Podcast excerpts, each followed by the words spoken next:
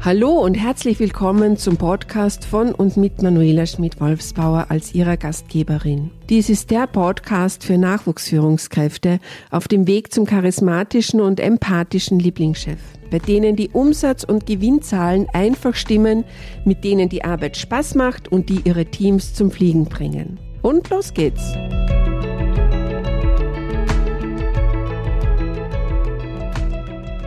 Kennen Sie das auch? Sie suchen händeringend nach neuen Mitarbeitern, nach Fachpersonal.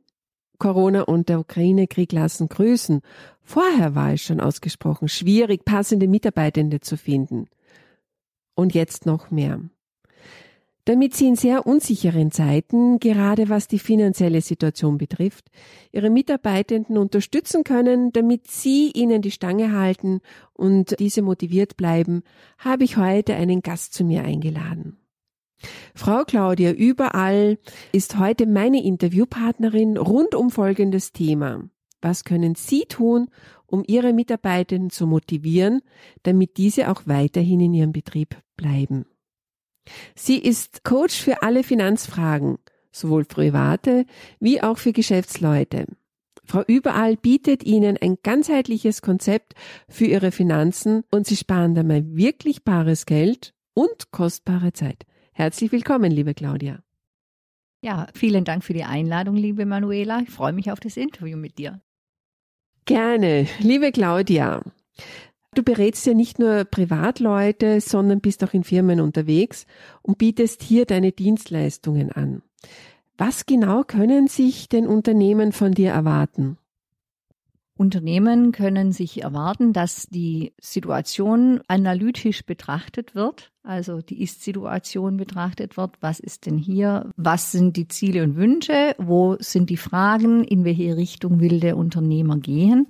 Und für diese Themen biete ich Lösungen an, auch was Zwischenfinanzierungen angeht, was Finanzierung von, oder Vorausfinanzierung von Projekten angeht. Auch das sind Themen und natürlich die klassische Absicherung und die klassische betriebliche Altersversorgung genauso. Claudia, da bietest du wirklich ein vollumfassendes Thema an. Ah, jetzt meine Frage, ich bin neugierig. Wie bist du eigentlich dazu gekommen? Angefangen hat es damit, dass ich selber natürlich ein neugieriger Mensch bin, äh, aus der Analytik komme, wie gesagt, mein erlernter Beruf. Ich habe in der Pharmaforschung gearbeitet und habe mir über diese Dinge nie Gedanken gemacht, bis ich dann so Mitte, Ende 20 war und dachte, jetzt wird's eine Zeit, weil uns ja immer gesagt wurden, die Renten sind sicher. Das hatte ich damals schon nicht geglaubt und habe mich dann schlau gemacht bei meinem Banker, bei den Beratern oder Versicherungsmenschen meiner Eltern, ähm, ja alles die üblichen Verdächtigen, sage ich mal. Und ich hatte aber immer das Gefühl, dass die nicht wirklich auf mich eingehen, nicht wirklich verstehen, was eigentlich meine Frage ist, obwohl ich ja abschlusswillig war. Und dann habe ich beschlossen, ich muss mich selber schlau machen und habe mehrere Dinge angeschaut mir und ähm, wurde dann erst selbst Kunde und weil ich eben so analytisch bin und immer gefragt habe, ja, wieso macht es Sinn? Was ist denn jetzt der Vorteil? Und dies und jenes wurde ich gefragt, wäre das dann für dich eine äh, berufliche äh, Situation, in der du dich wohlfühlen wirst. Auf gar keinen Fall. Ich fühle mich in meinem Labor wohl. Ich will mit diesem Zeug alles nichts äh, zu tun haben. Aber ich bin natürlich neugierig und wollte wissen, wieso, weshalb, warum, habe mich dann trotzdem nebenberuflich weitergebildet, aber nur für meine eigenen Zwecke. Bis dann meine Kollegen nach und nach kamen, ja Claudia, mein Banker hat mir das und das, macht es Sinn, du kennst dich doch da aus. Und ähm, ja, so hat sich das dann quasi verselbstständigt, bis ich dann an dem Punkt war, dass ich sage, okay, jetzt wage ich diesen Sprung in diese Richtung zu gehen. Und daraus sind jetzt 22 Jahre geworden. Und in dem Rahmen natürlich sind auch dann die Fragen von Unternehmer dazu gekommen. Ne? Okay, ja, vollumfassendes Wissen, 22 Jahre. Und du bist die ganze Zeit jetzt bei der deutschen Vermögensberatung tätig und arbeitest da mit ja, den unterschiedlichsten Menschen, unterschiedlichsten Bedürfnissen zusammen. Vermögensberatung haben wir jetzt gehört, warum du dazu und wie du dazu gekommen bist. Wie gesagt, ich dachte immer schon, Das gute alte Sparbuch tut's auch. Wieso jetzt nicht mehr? Ja, es gibt diesen schönen Spruch, das Sparbuch heißt Sparbuch, weil sie es sich sparen können. Es hat früher durchaus Sinn gemacht. Ne? Ich habe im Kinderschreibtisch meinem eigenen Kinderschreibtisch meiner Eltern noch so ein altes Kindersparbuch gefunden mit damals sechs oder sogar acht Prozent Zinsen. Damals war das natürlich sinnvoll. Ja. Um heute sechs oder acht Prozent zu erwirtschaften, bleibt einem nichts anderes übrig, in Anlagen zu gehen und eben keine Garantieprodukte, weil es gibt keine Garantien mehr. Es gibt garantierte Nullzinsen, sogar Negativzinsen. Mittlerweile wird, wird da sogar schon wieder ein bisschen zurückgerudert, aber null Prozent ähm, ist halt immer noch nicht wirklich viel, was, wenn man Vermögensaufbau betreiben will.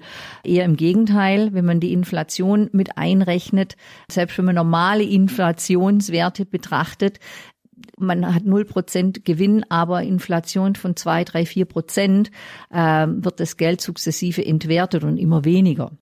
Ja, wenn ich jetzt so dran denke, irgendwann einmal wartet ja die Rente, die Pension auf uns und ähm, wenn du sagst, ja so acht Prozent äh, früher am Sparbuch, heute acht Prozent Inflation, also da klafft's ja ganz schön.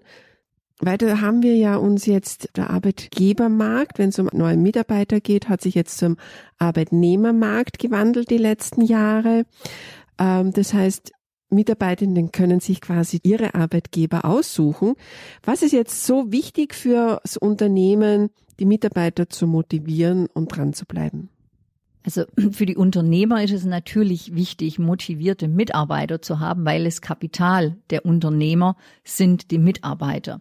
Und mittlerweile ist es nicht mehr nur wichtig, gute Gehälter zu bezahlen, ähm, weil wir mittlerweile ja auch immer mehr in diese Erbengeneration kommen. Äh, das heißt, die Work-Life-Balance, wie man so schön sagt, wird immer wichtiger. Und da muss man als Unternehmer einfach ein bisschen mehr bieten angefangen von gut ausgestatteten Arbeitsplätzen. Das ist heute wichtiger wie jetzt ein Geschäftswagen zwingend, was früher das A und O war. Ich möchte nicht sagen, dass es nicht schön ist, das zu haben, aber ich nehme das immer mehr wahr, dass es wichtiger ist, einen gut ausgestatteten Arbeitsplatz zu haben, da modernste Technik zur Verfügung zu haben, ähm, nach wie vor natürlich Weiterbildungen anbieten zu können, aber auch ähm, Dinge für den einzelnen Mitarbeiter äh, als Benefit Sporteinheiten anbieten zu können. Und auch in dem Bereich Absicherung haben wir hier durchaus die Möglichkeit zu sagen, nicht nur die klassische betriebliche Altersversorgung, sondern auch die Unternehmer an die Hand zu nehmen und sagen, ihr könnt für eure Mitarbeiter auch Beiträge für die Zusatzkrankenabsicherungen nehmen ähm, oder auch für Mitarbeiter, die bereits Beeinträchtigungen haben und sonst keinerlei Chance hätten, äh, in diesem Bereich irgendetwas zu tun, was Erwerbsunfähigkeitsabsicherung oder Berufsunfähigkeitsabsicherung angeht. Dadurch, dass man ähm, hier bestimmte Betriebstarife hat, äh, hat man nur geringere Gesundheitsfragen.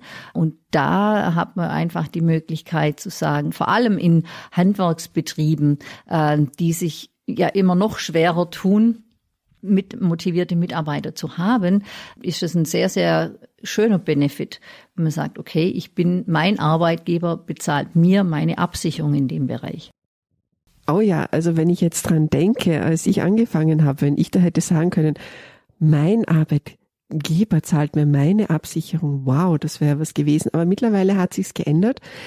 Ich habe jetzt mich in den Gallup Engagement Index 2021 eingelesen und ähm, da wird ja herausgefunden, wie zufrieden ist denn die Arbeitnehmerschaft in Deutschland. Und wenn ich mir da anschaue, dass nur 17 von äh, 100 Beschäftigten eine hohe emotionale Bindung ans Unternehmen haben, ist das nicht wirklich viel. Andererseits wieder hat sich das auch geändert 2011 wollten 71 Prozent der Beschäftigten weiterarbeiten, wenn sie viel Geld geerbt haben. Und du hast jetzt gerade gesprochen von der Erbengeneration. Da sind jetzt nur mal 61 Prozent bereit weiterzuarbeiten. Also fast 40 Prozent wären bereit aufzugeben. Und wenn ich mir denke, 40 von 100 Mitarbeitenden, das ist schon ein ganzes Stück. Das heißt, es ist wirklich total wichtig, dass man erkennt als Unternehmer, die Mitarbeiter sind für den Erfolg des Unternehmens einfach essentiell wichtig. Du nickst.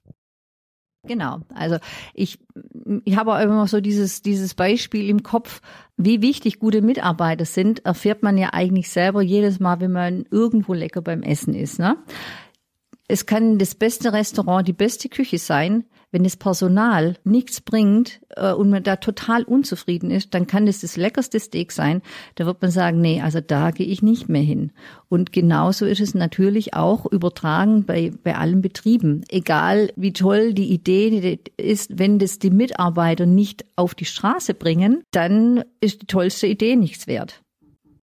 Du berätst dir jetzt nicht nur die Mitarbeitenden, wenn es darum geht, ihr Vermögen abzusichern, sondern du berätst dir auch Unternehmen, wenn es darum geht, ihre Firma, ihr Unternehmen abzusichern und auch Unternehmer, wenn es darum geht, deren wohlverdienten Ruhestand finanziell abzusichern. Gibt es da irgendwas, was du diesen Entscheidern mit auf den Weg geben möchtest? Ganz wichtig ist natürlich hier zu schauen, wie stellt sich die Situation dar. Äh, weil jede Situation ist so individuell, dass man gar nicht sagen kann, hier müssen wir das oder das oder das machen. Es hängt allein schon von der Gesellschaftsform ab, welche Möglichkeiten man hat. Aber ganz wichtig ist einfach, äh, dass man hier analytisch vorgeht und eine Strategie hat. Und äh, das Ganze soll ja auch langfristig sein. Genauso wie man Mitarbeiter langfristig binden will, muss man da einfach schauen, welche Dinge kann ich wann nutzen und wie einfließen lassen. Oder was muss ich beachten? Zum Beispiel wenn wir jetzt von der Absicherung von Betrieben sprechen, oftmals habe ich festgestellt, dass äh, die Absicherung schon irgendwann mal gemacht wurde, aber ja, irgendwann mal. Und der Betrieb hat sich entwickelt und äh, das wurde nie angepasst, ne? ähm, weil es natürlich auch nicht im Fokus von dem Unternehmer liegt, zu sagen, okay, äh, passt es denn jetzt noch alles? Ja, weil er hat genügend zu tun, sein Unternehmen vor, vorzubringen, die Mitarbeiter zu motivieren, äh, mit, Mitarbeiter zu finden, ja, und sich dann auch noch darum zu kümmern. Ja, ich, mir fällt gerade so das Bild ein, der Unternehmer oder die Unternehmerin, die eierlegende Wollmilchsau. Gibt's was, das du entscheiden bei der Mitarbeiterbindung mit auf den Weg geben möchtest? Bei der Mitarbeiterbindung denke ich ganz wichtig, das Betriebsklima, dass die Mitarbeiter gesehen werden, dass sie wertgeschätzt werden, dass man ein gutes äh, Arbeitsklima hat, äh, weil auch das natürlich dazu führt, dass äh, dass die Mitarbeiter langfristig am Ball bleiben. Ne? Man sieht es ja auch vor allem in Krisenzeiten sind die Mitarbeiter dann bereit, mehr Leistung zu bringen, wenn sie sich mit dem äh, Betrieb auch identifizieren können. Und das ist doch auch das Ziel, ne? dass man sagt, wir haben Mitarbeiter oder jeder Unternehmer hat Mitarbeiter, die zum Unternehmen stehen. Und dieses Gefühl braucht auch der Mitarbeiter, dass was ist, okay, ich werde als einzelner Mitarbeiter auch gesehen und äh, und wertgeschätzt vor allem. Claudia, was ich jetzt so bei dir verstanden habe, ist ähm, einfach regelmäßig sich alle Finanzprodukte anzuschauen als Unternehmer, regelmäßig auch drauf zu schauen, wie schauen meine Versicherungen aus, regelmäßig auch, du hast vorher auch die gesetzliche Lage angesprochen, regelmäßig auch darauf zu achten, was ändert sich bei, der, äh, bei den Gesetzen, was hat sich daran geändert, wie kann ich darauf reagieren. Liebe Claudia, also Zusammenfassend ähm, kann ich ja sagen, dass wichtig für die Betriebe, für die Mitarbeitermotivation ist es ja jetzt nicht nur, dass man gute Gehälter auszahlt, sondern dass auch die anderen Benefits da sind und dass nicht nur die BAV, die ja sowieso gesetzlich vorgegeben ist, sondern dass da auch zusätzlich noch einmal vielleicht um einen Firmenfahrrad gedacht wird, nicht nur auch an ein Firmenauto, dass man die Gesundheitsvorsorge anschaut, dass natürlich nicht zuletzt auch das Betriebsklima passen muss, damit man langfristig Mitarbeiter hält. Und ich denke, das Allerwichtigste ist einfach die Wertschätzung den Mitarbeitenden gegenüber, deren Arbeit gegenüber, damit man deren Benefit möglichst lange im Betrieb hält.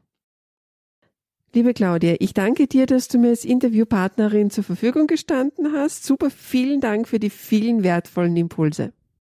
Ja, vielen Dank fürs Interview. Ich danke dir.